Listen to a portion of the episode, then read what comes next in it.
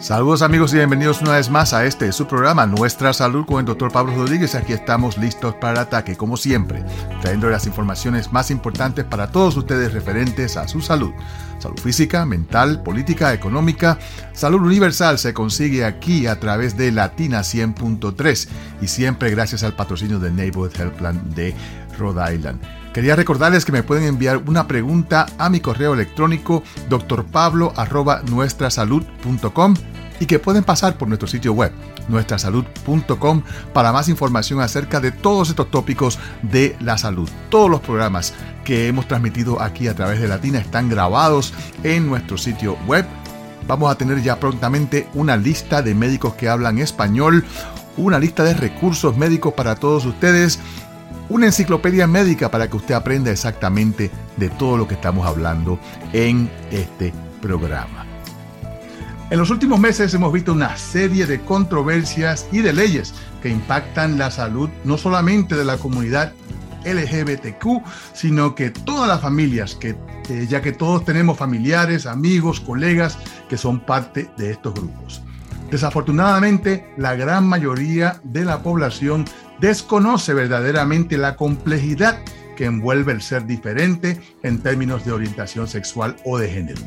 Para ayudarnos a entender esta complejidad, tenemos con nosotros en nuestra salud al doctor Matthew Murphy, quien es profesor asistente de medicina y de salud pública de la Universidad de Brown y es eh, médico En el ACA, donde está eh, es el supervisor del tratamiento de afirmación de género. Bueno, eh, de verdad que esto es un tópico demasiado largo, pero voy a tratar de por lo menos dar una idea a las personas de, qué es lo que estamos hablando para que así podamos crear, aunque sea un poquito de conciencia en la comunidad.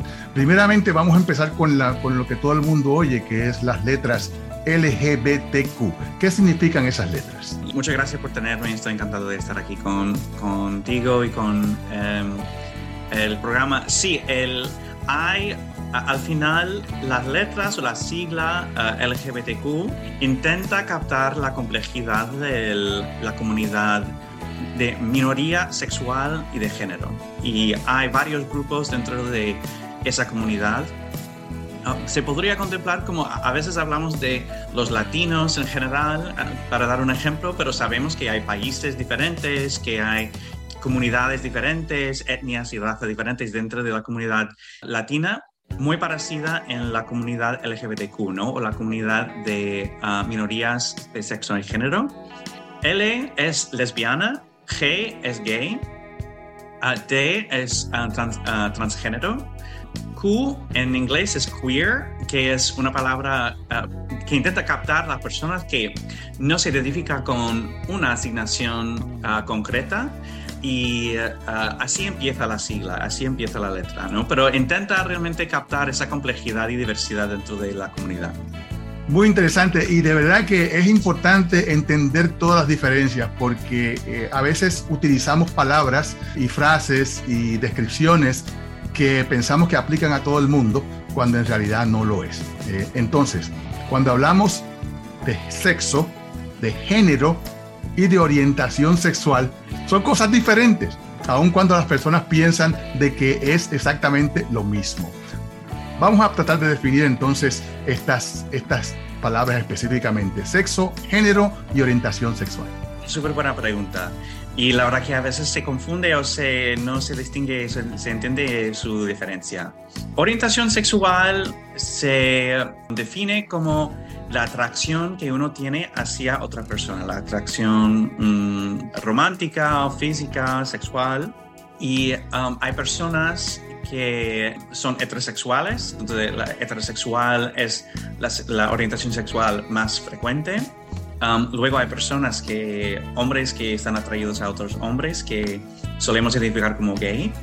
Uh, hay mujeres que están atraídas a otras mujeres que solemos identificar como lesbianas.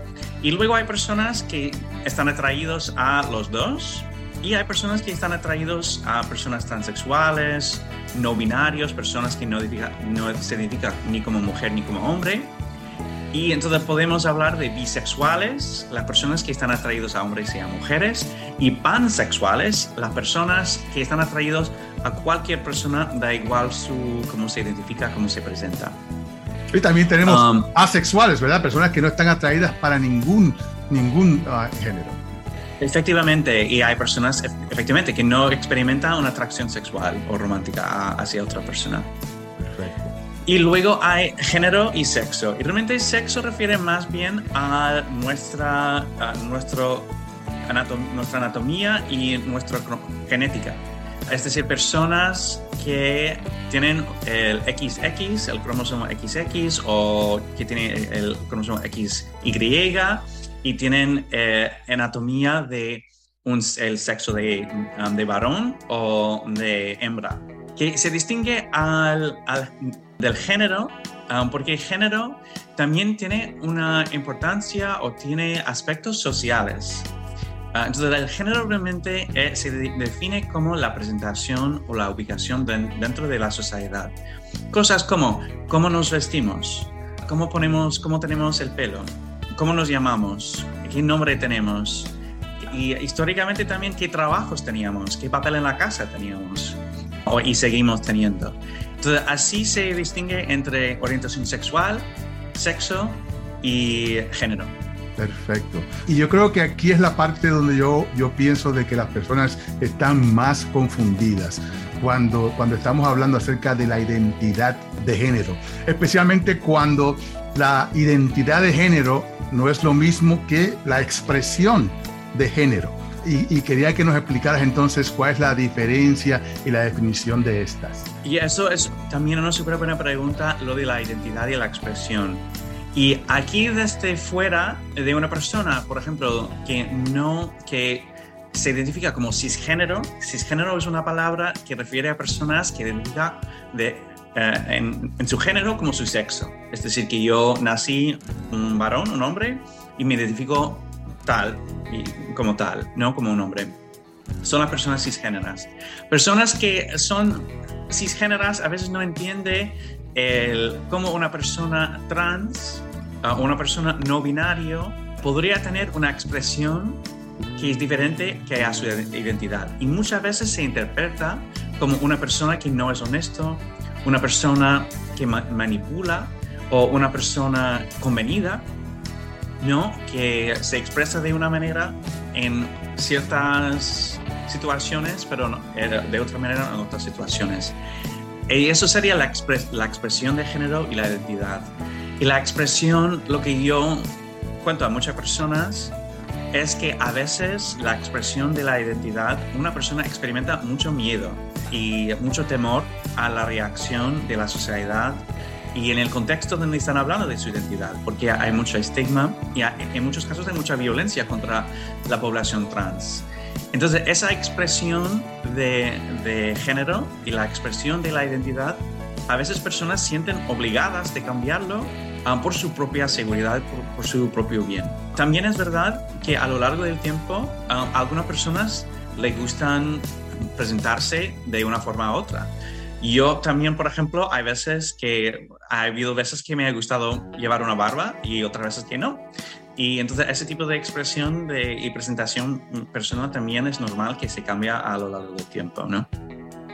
Y, y, esta expresión de género es importante porque muchas personas, y esto no tiene que ver nada con la sexualidad, pueden tener una expresión de género diferente a el, al género que le corresponde de acuerdo a su genética. Por ejemplo, tenemos niñas de 5, 6, 7 años que les gusta jugar más con juguetes de varones o que se visten como varones. Y te lo digo porque vengo de una familia homofóbica donde una, una niña se, se vestía así enseguida pues decía, ah, esa va a ser una lesbiana.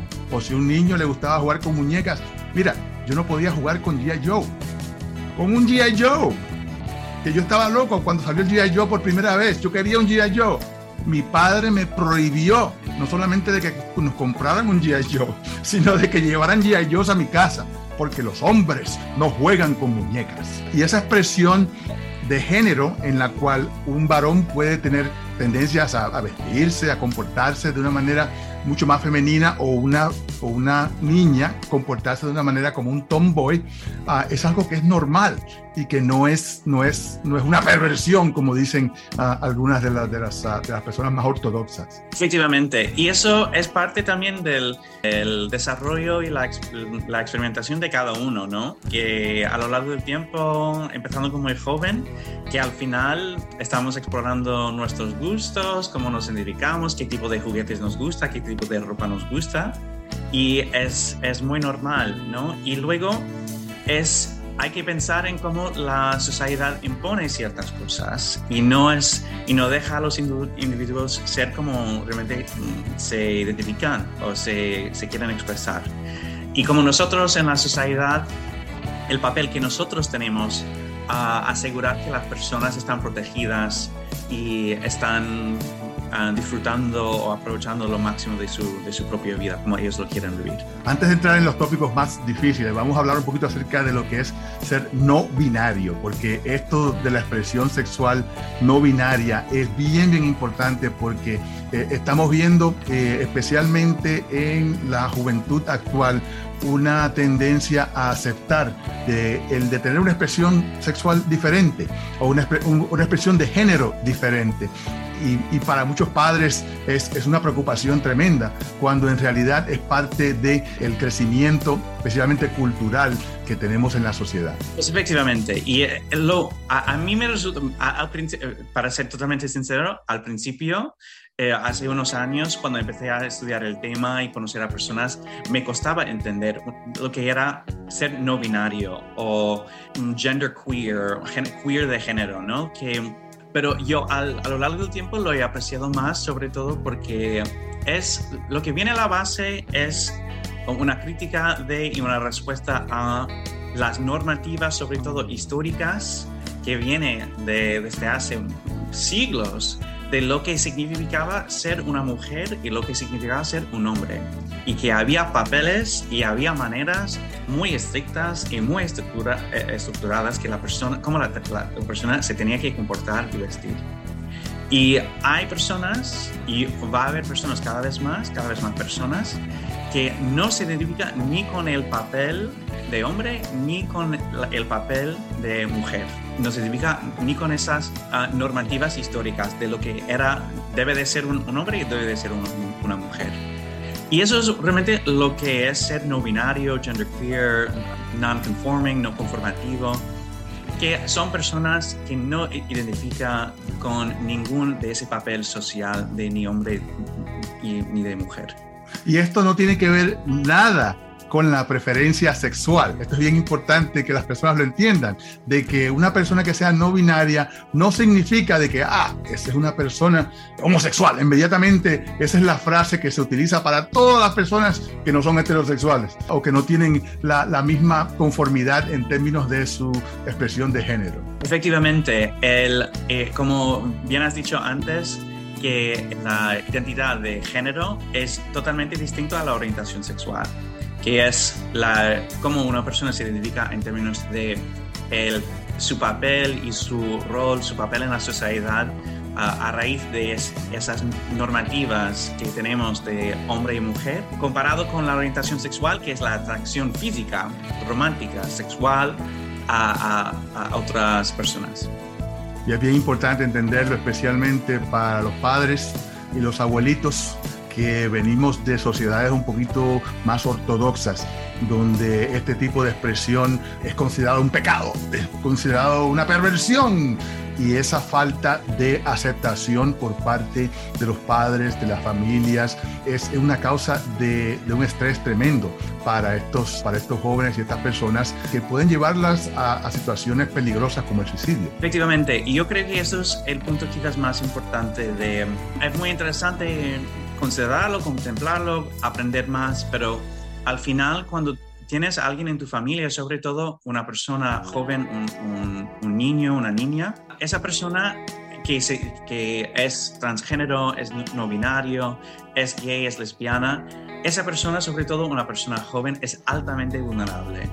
Y son las personas jóvenes y empezando con, muy joven, dependiendo de cómo están acogidos en su familia y cómo reacciona la familia, determina muchas veces el arco, el trayecto de su vida.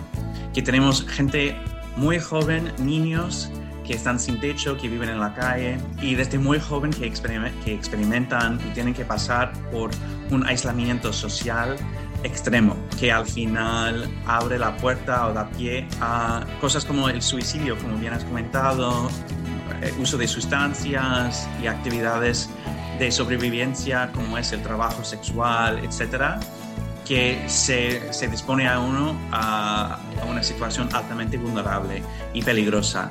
Y empezando muchas veces muy joven. Y como digo nuevamente, e, es importante de hacer la diferencia. Esto no tiene que ver nada con la sexualidad. Estamos hablando de personas que, se, que tienen eh, emociones y sensaciones que requieren apoyo por parte de sus familias. Y para darle un ejemplo claro de algo que es un, una, como decimos, un impedimento al progreso, un niño, por ejemplo, en mi familia, si algún niño hubiese decidido que quería ser bailarín, no había manera no había manera, no importa el talento, no importa cuál haya sido su, deseo de toda la vida de ser un bailarín. No, eso es para, es para los hombres, los hombres no son bailarines. Eh, o sea, ¿me entiendes? O sea, es algo que eh, va más allá del sexo, va de la manera en que la sociedad ve a la persona y el conflicto entre los deseos internos y genuinos de la persona y lo que la sociedad trata de imponer. Efectivamente, y al final son las personas, y sobre todo de, empezando desde muy joven, que muchas veces dependiendo de la, reacción de los padres, de los, de los, abuelos, de la familia, esa reacción, uh, sobre todo cuando recaímos o uh, pensamos en esa, esas normas estrictas de cómo debe de ser un niño, cómo debe de ser una niña, y si se sale de eso, es una gran ofensa o es un gran pecado y así lo tratamos, pues eso puede provocar un aislamiento social y una serie de dificultades enormes para, para los niños. Cuando con un poquito de aceptación con un, pico, un poquito de comprensión, esa persona puede tener una vida increíblemente llena, increíblemente impactante, increíblemente positiva. Definitivamente. Bueno, vamos a entrar al tópico más difícil de entender, que es eh, las personas transgénero. Y yo sé que en el trabajo que tú haces en, en el ACI es, tiene que ser algo, pues de verdad, un reto enorme. Estamos hablando de las personas transgénero. Y, para mí ese es el diagnóstico más controversial, especialmente porque tiene estas connotaciones religiosas, especialmente para las personas más uh, ortodoxas y que piensan de que esto es una perversión. Entonces, la, la pregunta más importante para mí es, ¿uno nace transgénero o se convierte en transgénero? Es una, es una muy buena pregunta y lo que sabemos es que empezando desde muy joven, a veces cuando empezamos a tomar la conciencia de lo que somos, de lo que es género, las personas desarrollan una identidad um, muy potente y muy fuerte de cómo ellos se ven en la sociedad y lo que ellos, cómo ellos se quieren presentar y ser considerados. Entonces, realmente el sexo, uno se, se, nace con el sexo, se nace con la genética, se nace con la anatomía al nacer pero eh, el género muchas veces se desarrolla muy temprano durante la juventud. Y aún antes de la adolescencia, aún antes de la atracción física, que hemos, dicho que es algo aparte de la orientación sexual, la identidad de género muchas veces se empieza a, tomar forma uh, mucho antes. Y estamos hablando de, cuando digo mucho antes, a veces, you know, 5, 6, 7 años. Efectivamente, 5, 6, 7 años y son conversaciones a, veces difíciles de tener, ¿no? Sobre todo para un niño, de ir a su padre y decir a los 5, a los 6, a los 7, 8 años que yo me considero, he nacido un niño, pero me considero una mujer. Esas conversaciones, sobre todo cuando estamos hablando de, con niños todavía que no son adultos, que no pueden tomar sus propias decisiones muchas veces sobre su salud, etcétera, son conversaciones complejas, um, pero sabemos que esa, esa, la identidad de género empieza a, formarse a, partir de esa edad. Y, es importante el, el, entenderlo y el tratar de bregar de una manera positiva con ella en vez de una manera negativa, porque como hemos hablado ya en el pasado, pues esto puede crear un, trauma psicológico tremendo en estos, en estos niños, especialmente si no sabemos cómo bregar. Y de verdad que es bien difícil para muchos padres eh, bregar con la situación porque no tienen el entrenamiento, no tienen el, conocimiento. Y hay diferentes maneras de, manejar a una persona trans. Por ejemplo, un, niño que se siente niña o una niña que se siente niño por dentro. Y que, y que de verdad lo expresan de una manera clara muchas veces, donde dicen, no, no, no, es que yo soy una niña o yo soy un niño, aun cuando tienen un sexo diferente. El manejo de estas personas muchas veces son cambios sociales, ¿verdad? Eh, en vez de decirme que soy un niño, decirme que soy una niña, vestirme diferentemente, pero hay tratamientos más agresivos en términos de eh, hormonas o de cirugía. Y quería que nos hablara acerca de, eh, de cómo se determina cuál es la manera más apropiada de manejar a una persona, a un niño, a un adolescente que esté expresando este, este tipo de situación. Claro, el, y mi primera recomendación sería al, eh, al empezar a, a, tener estas conversaciones entre, con sus familiares, de ir a ver su pediatra o su médico de cabecera, su médico de familia, etcétera, y empezar a, a tener conversaciones acerca de su significado y los próximos pasos ¿no? que se debería contemplar o considerar para el bien del niño, ¿no? para el bien de la niña. Que debería ser, claro, el, lo que empuje todas las decisiones, ¿no? ¿Qué es la mejor cosa para la salud, el bienestar y el futuro del niño o la niña? Y hay tratamiento médico que se dispone y se puede eh, empezar antes de tener 18 años, es decir, que no hay que ser un adulto para empezar el tratamiento. Sí es verdad que se debería trabajar con personas que tienen, con médicos que tienen formación, con doctores que tienen formación en su uso.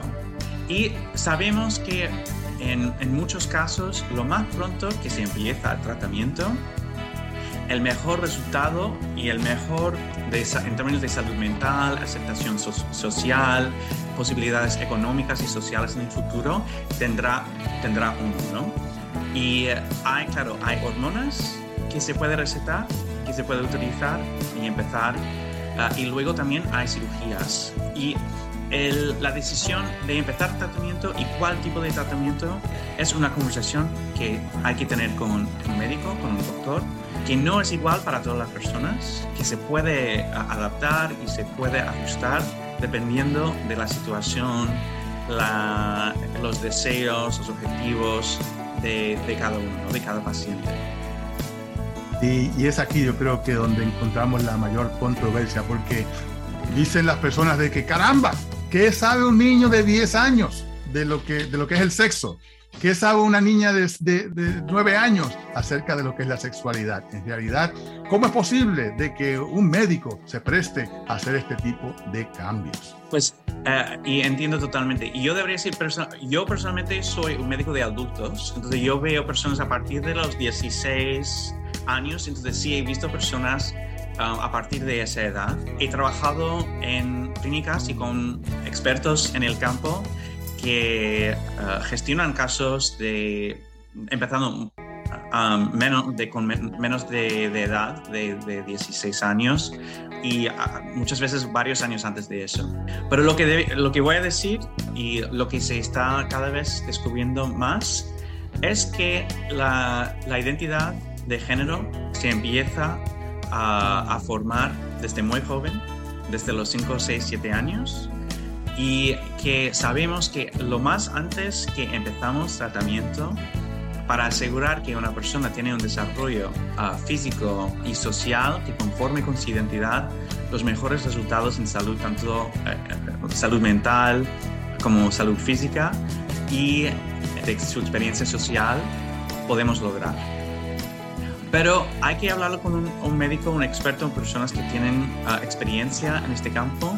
Y claro, esto es una decisión que un niño teniendo menos de 18 años siempre se tiene que tomar con el apoyo y la ayuda y la participación de los padres. Y eso es el fin, yo creo, que la comunidad médica quiere obtener, quiere lograr últimamente, es que, y eso es siempre, con cualquier tema ah, y con cualquier área de salud que impacta a niños, que es que tienen tabúes o que tienen ah, que son complejos, que la salud, ah, acceso a, anticonceptivos, el uso de condones, eh, hay varios temas que son muy difíciles como padres de aceptar y abordar, pero al final sabemos como médicos hay que hablarlo y muchas veces hay que empezar desde muy joven para el bien, el bien de los niños.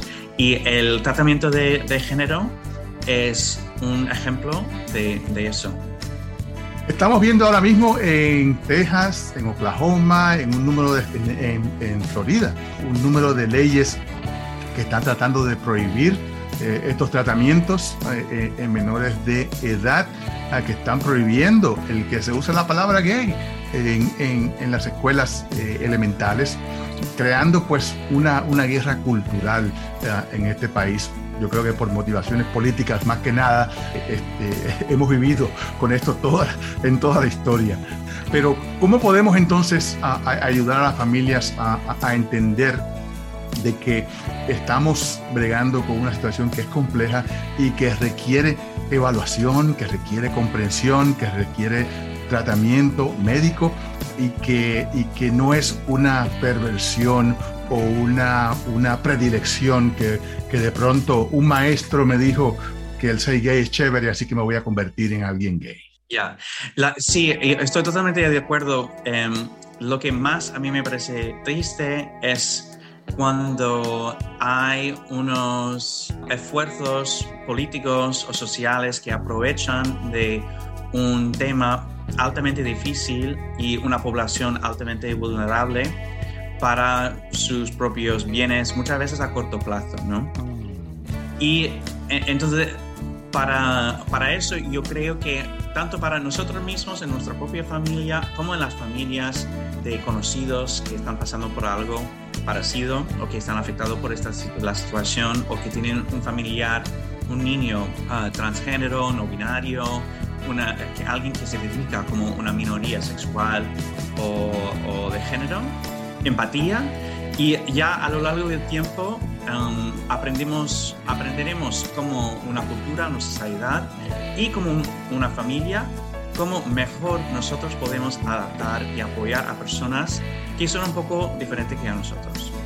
Importante que aprendamos, que leamos, que nos informemos ah, acerca de toda esta gama ah, de situaciones que son diferentes ah, en la manera en que muchos de nosotros pues eh, crecimos, pero que eh, en este momento es esencial e importante eh, el de que tengamos esa comprensión, ese entendimiento, esa información a nuestra mano para así bregar de una manera apropiada y no de una manera en que pueda llevar a una desgracia. Efectivamente, sí. Y porque sobre todo una, poblaciones muy vulnerables como la comunidad LGBTQ y sobre todo niños de la comunidad LGBTQ, siendo tan vulnerables, realmente podemos tener un gran impacto, tanto positivo como negativo, en sus vidas. Doctor Murphy, ya se me acabó el tiempo. De verdad que un placer tenerlo con nosotros en el programa eh, y compartir esta información tan importante para toda nuestra comunidad. Ha sido mi placer. Y gracias a todos ustedes por estar con nosotros en el día de hoy. Recuerden que este programa llega como cortesía de Neighborhood Health Plan de Rhode Island, nuestros socios de la salud. Gracias por estar con nosotros en el día de hoy. Se despide de ustedes, servidor de siempre, el doctor Pablo Rodríguez.